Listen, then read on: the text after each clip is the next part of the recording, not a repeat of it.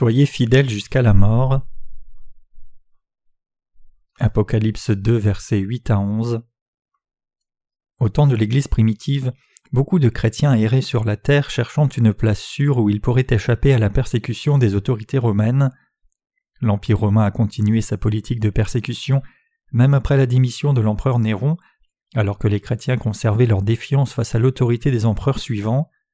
Au début les saints ont accepté et reconnu l'autorité temporaire des empereurs romains, mais ils ont refusé de la reconnaître quand ils ont exigé qu'ils renoncent à leur foi. Parce qu'ils se sont levés contre une telle demande des autorités romaines, les annales de l'Église primitive ont été remplies par la persécution et le martyre. Nous devons nous demander si la parole de la révélation a une pertinence particulière pour les croyants d'aujourd'hui. Après tout, elle fut écrite il y a presque deux mille ans et non maintenant, et aux sept églises d'Adi et pas à nous. Comment cela pourrait-il être approprié pour nous? C'est approprié parce que c'est la parole de Dieu qui nous révèle les secrets de ce qui va arriver dans l'avenir. Nous devons nous rendre compte que nous vivons maintenant dans l'ère du cheval noir, la troisième ère des airs des quatre chevaux décrit dans l'Apocalypse 6. Ayant traversé les airs des chevaux blancs et rouges, nous vivons maintenant dans l'ère du cheval noir presque à sa fin. Le monde entier fera bientôt face à de grandes famines physiques et spirituelles. En réalité, il est probablement sûr de dire que cette ère de famine est déjà arrivée. Quand l'ère présente du cheval noir, l'ère de la famine sera passée, l'ère du cheval pâle arrivera. Les sept sceaux dont parle Apocalypse 6 sont ce que Dieu a planifié en Christ, soit un total de sept ères quand il créa premièrement l'univers. La première ère, l'ère du cheval blanc et l'ère de l'Évangile, la deuxième ère, l'ère du cheval rouge et l'ère de Satan, quand le diable apporte la grande confusion au monde, fait des guerres et continue à contrer l'Église de Dieu. Ces ères sont suivies par l'ère du cheval noir, l'ère dans laquelle des famines physiques et spirituelles ravagent le monde. Cette ère du cheval noir a déjà commencé il y a un bout de temps. Quand cette ère sera finie, l'ère du cheval pâle commencera, pendant laquelle l'Antéchrist apparaîtra ainsi que les fléaux des sept trompettes, décrites dans Apocalypse 8 qui commenceront.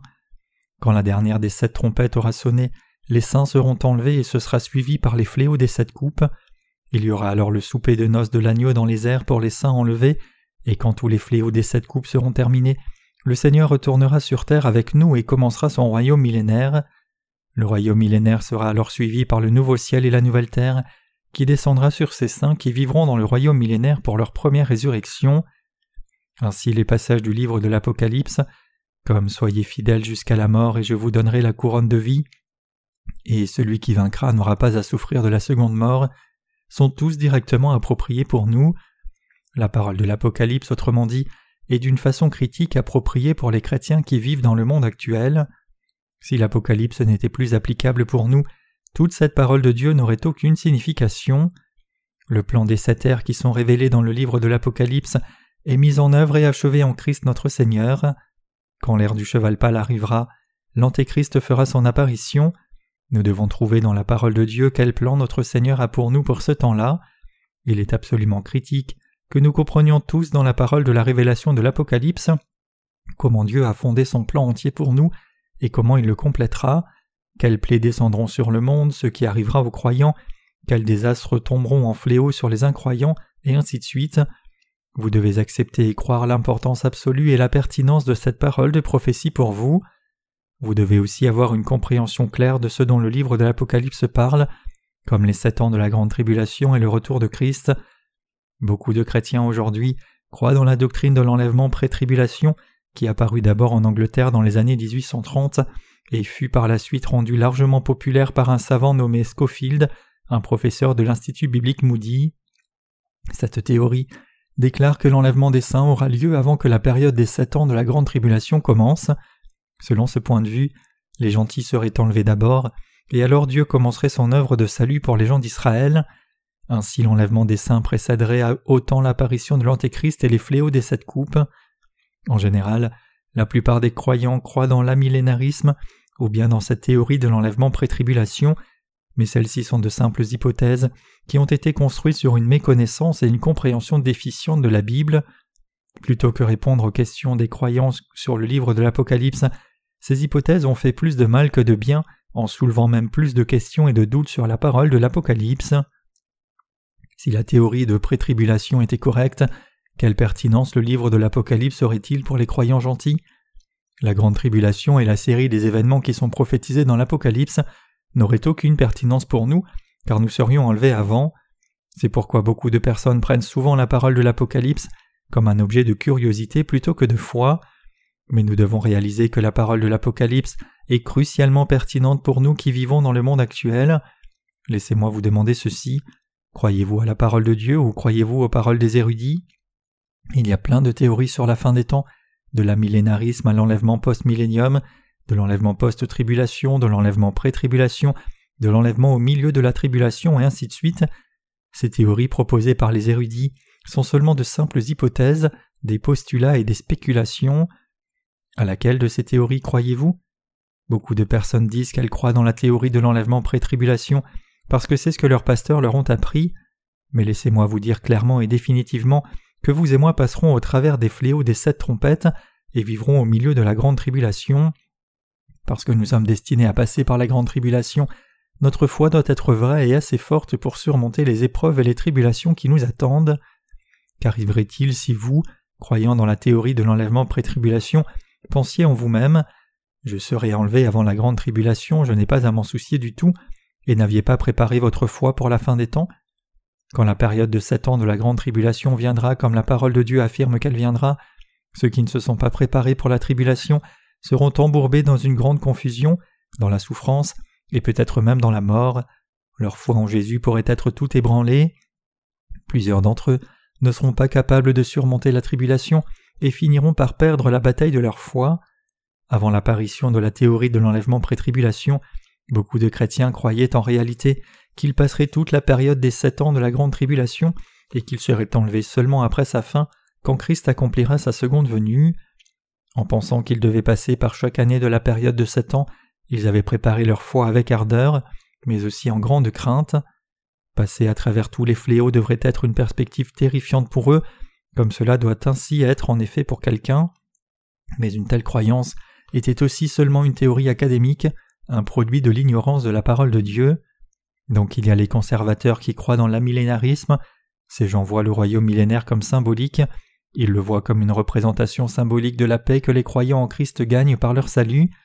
Si de telles théories universitaires sont vraies, nous ne pourrions pas nous soucier moins de ce qui arrive au monde, car nous devrions tous être enlevés dans les airs par Dieu avant que la tribulation ne commence. Mais si elles ne sont pas vraies, qu'arrivera-t-il alors? En faisant face à la grande tribulation sans avoir préparé notre foi, nous serions saisis par une peur paralysante, nous serions incapables de défendre notre foi, capitulerions devant les vagues d'épreuves et de tribulations, et finirions par nous laisser entraîner dans le même courant que le reste du monde. Mais Dieu nous a dit que ceux dont les noms sont inscrits dans le livre de vie, ceux qui sont nés de nouveau par l'eau et l'esprit, ne se rendront jamais. Dieu nous dit dans sa parole de l'Apocalypse que ceux qui sont nés de nouveau vaincront les épreuves de la grande tribulation par la foi, et que c'est au milieu de la tribulation qu'il les enlèvera dans les airs. La théorie de l'enlèvement pré-tribulation s'écarte ainsi de cette vérité biblique, signifiant que cette affirmation est seulement un postulat humain, c'est autrement dit un mensonge et pas la vérité. Encore beaucoup de personnes ont maintenant dans le monde entier accepté cette théorie de l'enlèvement pré-tribulation, ceux qui croient aux enseignements de Scofield sur l'enlèvement pré-tribulation croient aux choses suivantes. 1. La période de sept ans de la grande tribulation commencera après l'apparition de l'Antéchrist dans la fin des temps. 2. L'Antéchrist régnera sur le monde pendant la période de sept ans de la grande tribulation. Pendant la première moitié de la période de sept ans, il régnera comme un dirigeant bienveillant et la dernière moitié comme un tyran mauvais. 3. Le temple de Jérusalem sera reconstruit et les offrandes sacrificielles reprendront de nouveau. 4. L'Antéchrist fera une alliance de sept ans avec Israël. 5. Après les trois premières années et demie de la tribulation, l'Antéchrist violera cet accord avec Israël. 6. Les trois années et demie suivantes seront un temps de grande tribulation et de persécution pour les Israélites. Pendant cette période, l'évangile du royaume millénaire sera prêché au lieu de l'évangile de la grâce. Parmi les Israélites, 144 000 survivront à la tribulation, la tribulation finira par la bataille d'Armageddon. Ayant défini la grande tribulation en ces termes, Scofield n'a fait aucune mention de ce qui arriverait aux gentils pendant la tribulation. Scofield, autrement dit, a soutenu que tous les gentils qui croient au Christ seraient enlevés avant le début de la tribulation, et que c'est seulement après leur enlèvement que Dieu commencerait à œuvrer parmi le peuple d'Israël. Son œuvre s'achèverait avec la délivrance des 144 000 Israélites, et avec cela il terminera son œuvre de salut. Le royaume millénaire pourrait alors commencer. La source d'influence de Scofield et de ses affirmations sur l'enlèvement prix de tribulation était Jean Nelson Darby, le fondateur d'un groupe connu comme les Frères de Plymouth, qui commencèrent à soutenir cette théorie après avoir rencontré un leader pentecôtiste. Ce leader était en réalité une fille de 15 ans nommée Marguerite MacDonald d'Écosse, qui a prétendu en 1830 qu'elle avait eu une vision de Dieu dans laquelle elle avait vu les chrétiens être enlevés juste avant la grande tribulation. C'est après avoir visité cette fille que Darby commença à enseigner la théorie de l'enlèvement pré-tribulation. Les enseignements de Darby furent transférés sur Schofield, un théologien américain. Schofield, qui avait passé sa vie entière à travailler sur sa Bible de référence Schofield largement employée, était à ce moment-là en réflexion sur la question de savoir si l'enlèvement arriverait avant ou après la tribulation. Quand Schofield a entendu parler de la théorie de Darby, de l'enlèvement pré-tribulation, il fut complètement immergé en elle et fut profondément convaincu de ses affirmations. Il a embrassé cette nouvelle théorie en l'incluant dans sa Bible de référence Scofield. C'est ainsi que Scofield en est venu à croire cela et à argumenter pour la théorie de l'enlèvement pré-tribulation, et comment beaucoup de chrétiens aujourd'hui en sont venus à la suivre aussi. Avant la théorie de l'enlèvement pré-tribulation, exposée par Darby et Scofield, la plupart des chrétiens croyaient dans l'enlèvement post-tribulation, mais Scofield, qui était un professeur de l'Institut biblique Moody aux États-Unis, a eu une influence énorme sur les sujets doctrinaux, en particulier avec l'impact de sa Bible de référence Scofield. C'est à cause de Scofield et de son influence que la théorie de l'enlèvement pré-tribulation est devenue si répandue dans les communautés chrétiennes du monde entier. Malheureusement, en conséquence, beaucoup de chrétiens d'aujourd'hui dorment maintenant à point fermé dans leur foi. Ils sont endormis parce qu'ils pensent par erreur que la montée dans l'Antéchrist n'aura aucun rapport avec eux ils ne voient aucun besoin de préparer leur foi pendant l'ère de la grande tribulation, puisqu'ils croient qu'ils seront enlevés avant qu'elle ne commence. Mais notre Seigneur nous a dit d'être toujours éveillés, car personne ne sait quand l'époux viendra. Mais tristement ceux qui méconnaissent la parole de Dieu et comptent au lieu de cela sur les enseignements de l'enlèvement pré-tribulation restent profondément endormis. Mais maintenant c'est le temps de se réveiller, maintenant c'est le temps que vous rejetiez votre croyance erronée dans l'enlèvement pré-tribulation et que vous croyiez dans la parole de vérité. Ni la théorie de l'enlèvement pré-tribulation, ni la théorie de l'enlèvement post-tribulation n'a de base biblique. Vous devez retourner à la vraie parole de Dieu. La parole de l'Apocalypse 6 verset 8 nous dit Je regardai et voici parut un cheval d'une couleur pâle. Celui qui le montait se nommait la mort et le séjour des morts l'accompagnait. Le pouvoir leur fut donné sur le quart de la terre pour faire périr les hommes par l'épée, par la famine, par la mortalité et par les bêtes sauvages de la terre. Il est dit ici que le nom de celui étant assis sur le cheval pâle, l'Antéchrist, était la mort et que l'Hadès le suivait. Cela signifie que l'Antéchrist est un meurtrier qui mène ses victimes en enfer. Il est aussi dit qu'il leur serait donné le pouvoir sur un quart de la terre pour tuer avec l'épée, la famine, avec la mort et par les bêtes de la terre. L'Antéchrist, autrement dit, commettra les mêmes atrocités que les empereurs romains, seulement cette fois-ci en pire, pour tuer, abuser et persécuter les chrétiens et détruire leur foi. Vous devez vous rendre compte que l'ère du cheval pâle est l'ère de l'Antéchrist. Le Seigneur nous dit Vous savez comment discerner les signes du ciel, mais vous ne pouvez pas discerner les signes des temps. Matthieu 16, verset 3. Quand nous ne pouvons pas discerner les signes des temps, nous ne pouvons pas savoir quel genre de foi nous devons avoir, et ne pouvons ainsi ni semer de graines ni moissonner les fruits. Nous ne pouvons pas autrement dit travailler pour le Seigneur. Aujourd'hui l'ère du cheval rouge est passée et nous sommes dans l'ère du cheval noir. Le monde sera bientôt frappé par de grands désastres économiques et fera face à une ère de sévère famine. La faim et la disette se répandront rapidement dans le monde entier. Quand toutes ces choses viendront à passer, beaucoup regretteront dans l'agonie. Ne soyez pas l'un d'entre eux. Au lieu de cela, soyez celui dont la foi peut discerner les signes des temps. L'ère actuelle est l'ère du cheval noir. Quand cette ère du cheval noir sera passée, l'ère du cheval pâle arrivera. L'Antéchrist apparaissant dans cette période tuera au hasard et persécutera les saints, marquant cette ère comme l'ère du martyr. Apocalypse 13, versets 6 à 8 dit Et elle ouvrit sa bouche pour préférer des blasphèmes contre Dieu, pour blasphémer son nom et son tabernacle et ceux qui habitent dans le ciel, et il lui fut donné de faire la guerre aux saints et de les vaincre, et il lui fut donné autorité sur toute tribu, tout peuple, toute langue et toute nation, et tous les habitants de la terre l'adoreront, ceux dont le nom n'a pas été écrit dès la fondation du monde dans le livre de vie de l'agneau qui a été immolé. Elle, se réfère à la bête qui n'est autre ici que l'Antéchrist. Le passage nous dit que l'on donnera à l'un des dirigeants du monde le pouvoir de Satan pour blasphémer Dieu et persécuter les saints. C'est l'enfant du diable avec le pouvoir du dragon. Avec son pouvoir il combattra et vaincra les saints. Mais par vaincre, cela signifie seulement qu'il fera des martyrs chez les saints, cela se réfère seulement à la mort physique des saints, l'Antéchrist ne pourra jamais emporter la foi des saints en elle-même. Ce que Scofield affirmait, c'était que les saints ne feraient face à aucune grande tribulation du tout, mais sans la grande tribulation de Satan, il ne peut y avoir aucun royaume millénaire pour les saints, les saints sortiront de la grande tribulation comme martyrs. Cette prophétie de la Bible a été entièrement planifiée en Christ Jésus dès le début du monde. Toute l'histoire du monde aboutira aux œuvres que Christ accomplira. Vous devez être capable de discerner les sept ères que Dieu a prévues pour nous. La première ère est l'ère du cheval blanc, l'ère dans laquelle la parole de Dieu commença son travail. La deuxième ère, l'ère du cheval rouge et l'ère du diable. La troisième ère, celle du cheval noir, et l'ère de la famine physique et spirituelle.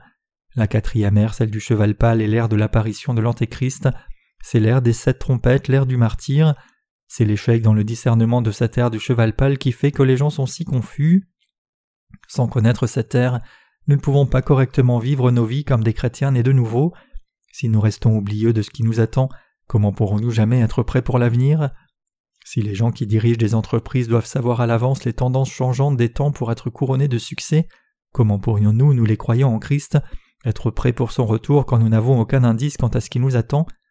Nous devons avoir une compréhension claire de la grande tribulation pour être prêts pour cela.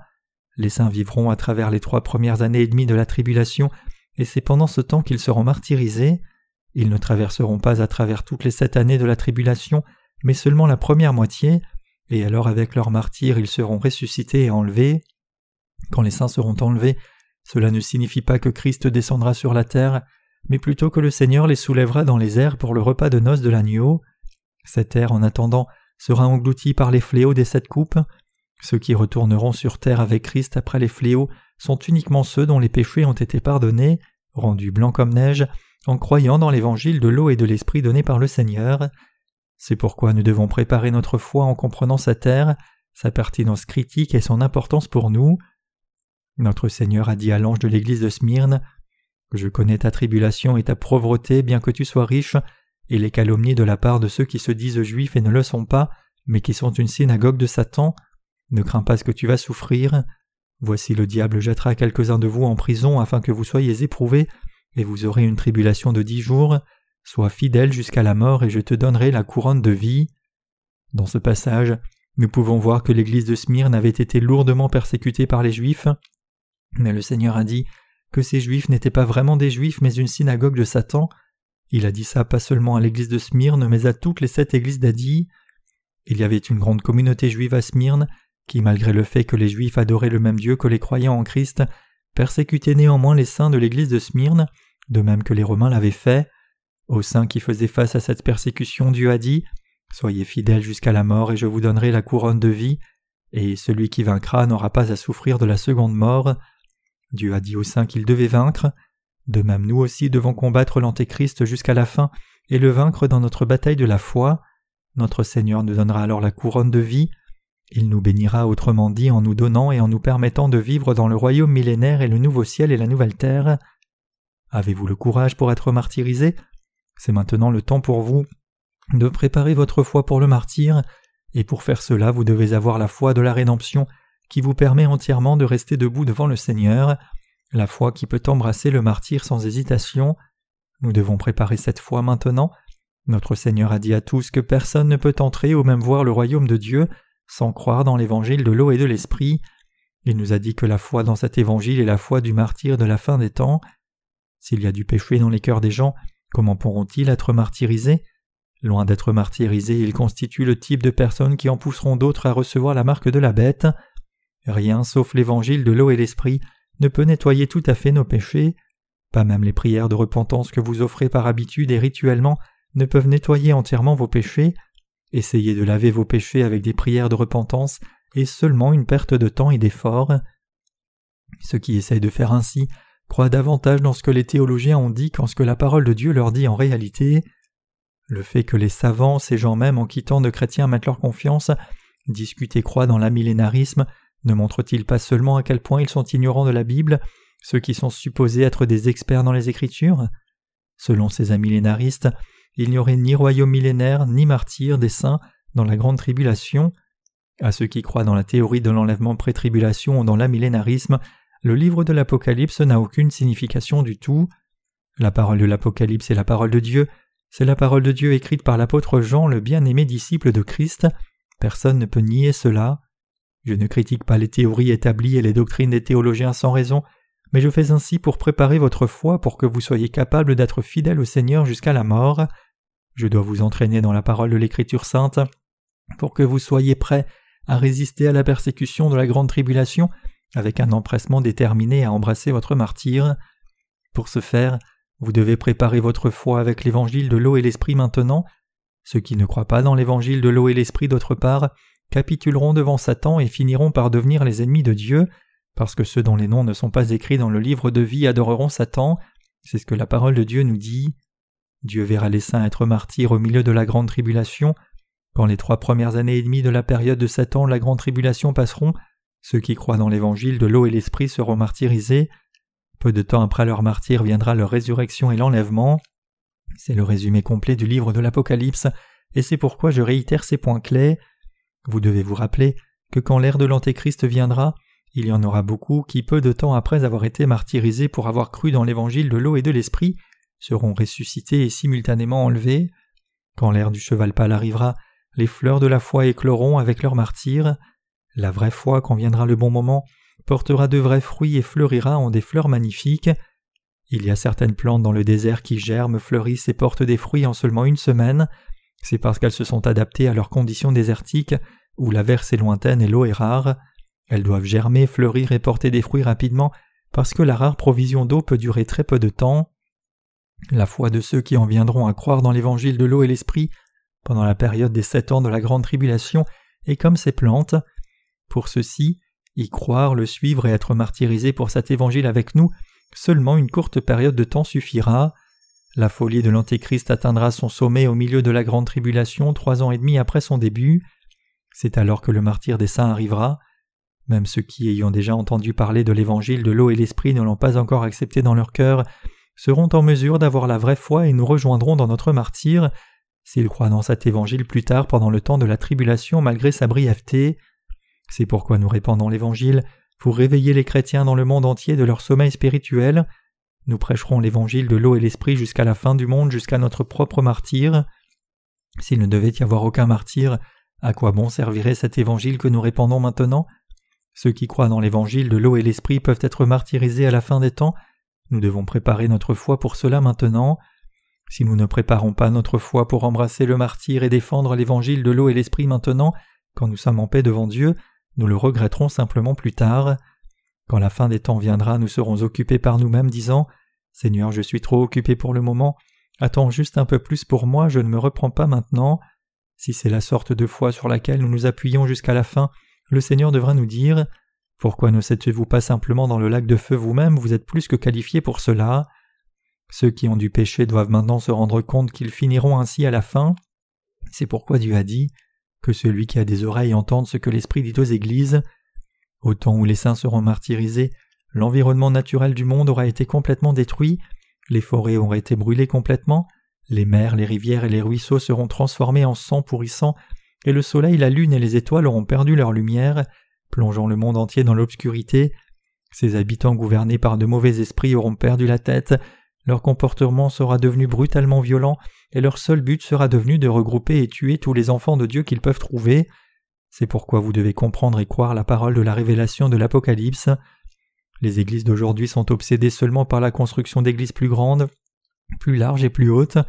Ils dépensent des millions de dollars pour construire leurs églises, mais dans leur cœur ils trouvaient seulement le péché et pas la foi qui peut embrasser le martyr pour Jésus. Ces gens doivent d'abord nettoyer leur cœur de leur péché, le monde entrera bientôt dans l'ère de la tribulation, l'ère du cheval pâle. J'espère et prie pour que vous ayez la sorte de foi qui peut embrasser le martyr et rester fidèle à Christ jusqu'à la mort. Nous devons croire dans la parole de l'Apocalypse après l'avoir examinée sérieusement avec l'esprit des Béréens.